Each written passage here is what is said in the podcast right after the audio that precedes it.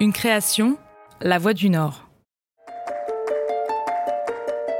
On a vu des photos, euh, on a vu euh, deux ou trois vidéos et on l'a, on l'a revue cette toute petite fille, ce qui est, ce qui est toujours euh, douloureux parce qu'on parle d'une toute petite fille morte. Affaires sonores, le podcast des grands dossiers criminels de la région par Elodie Rabet. Dans un précédent épisode, nous vous avons raconté l'histoire d'Adélaïde, cette fillette de 15 mois déposée par sa mère sur la plage de Berck. L'enfant, morte noyée, a été retrouvée sur le sable par des pêcheurs le 20 novembre 2013. On revient sur les faits avec le journaliste Éric Dussard. Pour La Voix du Nord, il a notamment couvert les deux procès de Fabienne Cabou, la maman d'Adélaïde. Des procès qui ont marqué et qui marquent encore la région. Il y a plusieurs euh, explications à ça. La première, je crois que c'est le geste lui-même. C'est la mort d'un enfant. La mort donnée par la maman. C'est quand même quelque chose de complètement irrationnel, enfin, et qui va à l'encontre de tout, quel que soit le, milieu social dans lequel on est, quelles que soient le, les idées euh, qu'on porte, ou euh, une mère qui, donne la mort, euh, qui donne volontairement la mort à son enfant, c'est, quelque chose qui dépasse l'entendement. Et je, crois que, euh, j'allais dire malheureusement, mais c'est comme ça, même un procès criminel ne donne pas de réponse à ça, à cette question. Ça, c'est la première chose. Et puis après, la deuxième, euh, enfin, pêle-mêle, il y en a d'autres, la personnalité de l'accusé, qu'on a d'un bout à l'autre des deux procès eu complètement du mal à appréhender.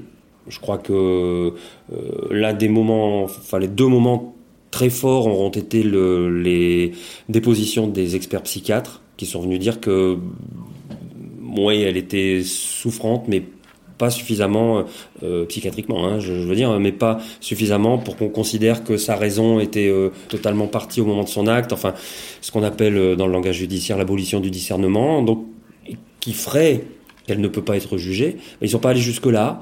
Il y a eu et en première instance à Saint-Omer et en appel à Douai des discussions très vives autour de ça. Mais aucun des trois experts euh, psychiatres n'a conclu à l'abolition du, discernement. Alors, bah, ma foi, euh, c'est comme ça, la vérité judiciaire est là.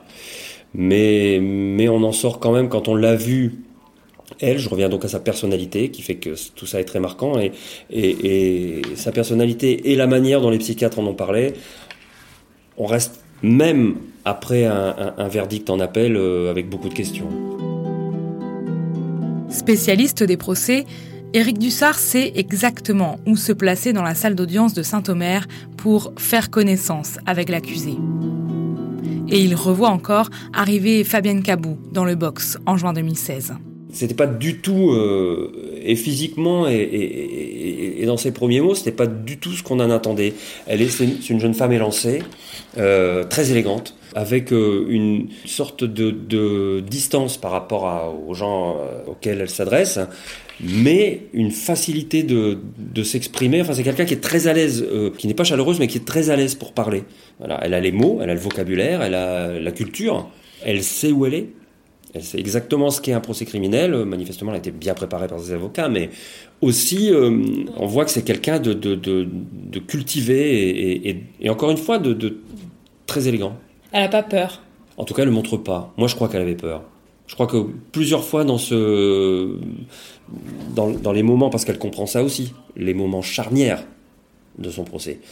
Je crois que dans ces moments-là, elle devait être, euh, elle devait même terroriser d'ailleurs, mais, mais elle, à aucun moment elle le montre. Elle, elle, elle, est, elle est maître de ça, de son image. Mais alors, est-ce que Fabienne Cabou explique son geste dans cette salle d'audience? C'est là que ça se gâte. C'est là que ça se gâte parce que elle est, en fait, elle est dans son monde, Fabienne Cabou. Parfois, on a du mal à appréhender les, les passerelles entre son monde et le nôtre.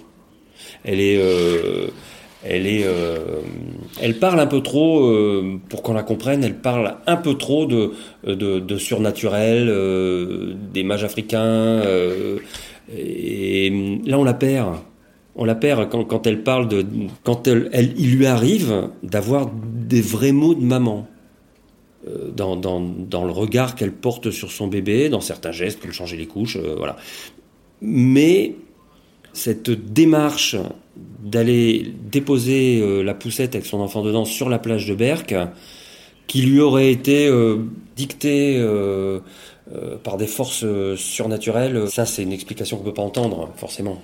On ne sait pas très bien si, si elle lui vient naturellement ou si elle l'a en héritage, cette idée de sorcellerie. Parce qu'on a le, le témoignage de sa maman et d'une tante qui sont ses devancières dans, ces propos-là. On, sent que je sais pas si j'ai jamais vraiment très bien compris euh, à quel quel rôle avaient joué ces deux dames dans son je dis son délire mais ça n'a rien de péjoratif hein. par moment par moment elle, elle part dans des, dans des phrases, dans des explications qui sont psychologiquement ou psychiatriquement délirantes. Euh, c'est-à-dire que je, je, je, je, ne suis pas euh, euh, péjoratif avec cette dame, mais j'ai entendu ce mot dans, dans, la bouche des psychiatres. Et, ça, ce délire-là qui vient du surnaturel, les, jurés tirés au sort euh, parmi vous et moi ont du mal à l'entendre, et le public aussi. C'est curieux ce que je vais vous dire là, mais je crois que Fabienne Cabou ne désire pas la mort de sa fille. Quand elle, quand elle accomplit ce geste, il y a quelque chose qui n'est pas naturel qui la, qui la guide, et, et et moi, je reste avec toutes ces questions-là au bout de deux procès. Je n'ai pas d'explication rationnelle à ce geste. Ces avocats, justement, comment ils font, euh, Maître Roy-Nantion puis Maître Berton, comment ils font pour euh, défendre une telle accusée qui elle-même perd les jurés et la cour? En, en, première instance, euh, avec Fabienne Roy-Nantion, euh, de l'humaniser, bon, il faut pas. Ça aussi, c'est un mot euh, avec lequel il faut prendre des précautions parce que à aucun moment elle a été inhumaine, Fabienne Kaboumé. Mais Fabienne Roy-Nantion l'a rendue encore plus humaine, encore plus accessible. Le problème, c'est qu'il restait ce, parfois ces, ces, ces moments de, de, encore une fois, je vais le dire avec des guillemets, mais ces moments de délire les moments où elle s'en va dans des phrases. Euh, et je crois qu'en en, en, appel, Fabienne Roy-Nantion, qui avait été rejointe à ce moment-là par Franck Berton, ont choisi de s'appuyer plus là-dessus pour, pour, pour bien montrer que par moment, elle était plus tout à fait euh, plus tout à fait dans notre monde et je crois que c'est je crois que ça ça a dû ça a dû atteindre le, le, les jurés ça on parle beaucoup de délire de la psychiatrie est au cœur du procès ouais. la sorcellerie de je n'étais pas moi quand j'ai fait ça euh, pour autant elle est face à une cour d'assises euh, on le disait tout à l'heure il n'y a pas d'abolition de discernement retenu euh, et donc euh, elle finit par être condamnée si les psychiatres pro se prononcent pour l'abolition du discernement et que la cour d'assises le retient la retient, cette abolition du discernement, elle ne peut plus être rejugée. Elle, elle, elle, dépend de la médecine. Elle relève de la médecine. C'est pas le cas. Donc on, on, sent bien, les deux fois et en première instance et en appel, on sent bien qu'on n'en est pas loin, mais les, les psychiatres ne vont pas jusque-là. Après, il se joue, à mon sens, un moment de procès euh, exceptionnel, dans le sens où, j'ai pas vu ça euh, souvent en 25 ans. C'est un moment où, où la présidente euh, interroge Fabienne Cabou. Alors je sais plus exactement sur quoi, mais elle l'interroge et, et on sent que c'est un de ces moments où elle s'en va dans son monde et où elle est, euh, où elle a rejoint euh, les mages africains euh, et, tout le, toute la construction de sa mère et, de sa tante dans le surnaturel. Et hum, la présidente s'aperçoit qu'elle n'en tirera pas grand-chose de, concret, donc au bout d'un moment, elle arrête, elle demande s'il y a des questions, les partis civils, non, euh, l'avocat général, non, la défense. Berton se lève, et il était déjà debout d'ailleurs, et il continue à poser des questions, une, une question supplémentaire, puis une autre, puis une autre. Et, et là, j'ai vraiment vu les yeux de certains euh, jurés s'écarquiller, certaines bouches rester ouvertes, et, et et ça voulait dire c'était la prise de conscience de de vraiment il y a quelque chose qui va pas elle est pas tout à fait avec nous. Voilà. Et je pense que les cinq ans les 50 différences entre la peine de première instance et la peine en appel c'est ça. C'est la prise de conscience de de, de, de plus tout à fait avec nous et, et, et cette condamnation elle est euh, ma foi euh, évidemment que qu'elle allait être condamnée Fabienne Cabou elle a, donné la mort de sa fille je crois que là mais mais euh, à quoi rime enfermer une femme comme ça pendant 20 ans pour la société? C'est une vraie question. Bon, c'est descendu à 15. Ce procès est également en particulier par le positionnement de la partie civile. Il y a une association qui représente les intérêts de l'enfant, mais il y a aussi le père d'Adélaïde. Et pourtant, personne ne souhaite enfoncer Fabienne Cabou. Dans cette audience, tout le monde semble aller dans le sens de la défense. Le papa d'Adélaïde est un homme, lui aussi, cultivé, euh, intelligent, très sensible, qui n'a pas caché euh, son émotion, sa propre surprise à, à l'aventure qu'il a vécue avec Fabienne Cabou, qui était bien plus jeune que lui. Euh, et, il a dit avec toute la sincérité euh, qu'il faut lui reconnaître, c'était formidable. Le bonheur qu'il avait, la surprise et le bonheur qu'il avait euh, dans cet amour qui, a été, qui a existé, j'en suis quasiment certain entre Cabot et lui. Il y, a eu et lui, il a été amoureux, il est tombé amoureux de cette jeune femme et et, et, elle lui a offert Adélaïde dans des conditions très particulières puisqu'elle lui a caché la grossesse longtemps et puis elle a accouché pendant que pendant qu'il était absent de Paris, euh, sans lui dire, bref. Euh, mais il a pris tout ça avec, euh, avec beaucoup de tolérance, avec beaucoup d'humanité, et il est venu à l'audience avec beaucoup d'humanité. Et il a effectivement pris cette position de, de, je suis ici pour chercher à comprendre, et je, je ne condamne pas Fabienne Cabou parce que parce qu'il faut, il faut la connaître, il faut, euh, faut chercher à comprendre ce qu'elle a fait, pourquoi, plutôt que d'emblée euh, dire euh, c'est une grande malade ou, c'est une grande criminelle. Et, ce comportement de la partie civile, c'est un des éléments qui fait aussi que ce procès était hors norme. Est-ce que dans le procès, Adélaïde avait sa place? Ah oui.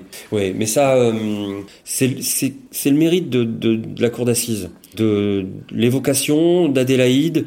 On a vu des photos, on a vu deux ou trois vidéos dans mon souvenir.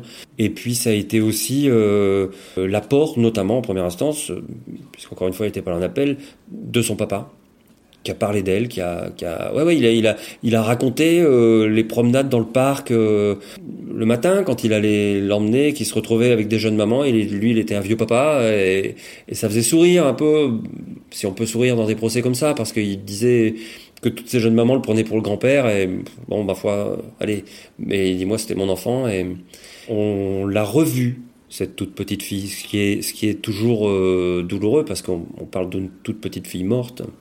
Et, quand elle, quand elle, les images, et là il y a eu, encore une fois, il y a eu une ou deux vidéos, euh, euh, c'est des moments terribles, hein, c'est des moments d'audience terribles parce que parce qu'on l'a vue morte aussi. Hein. Il, y a des photos tirées du, dossier de l'identité judiciaire qui sont, qui sont, qui sont terribles, mais ouais, elle a eu sa place de. Moi, je, je pense surtout à Saint-Omer, elle a eu sa place de, sa, plus, sa place d'être vivant.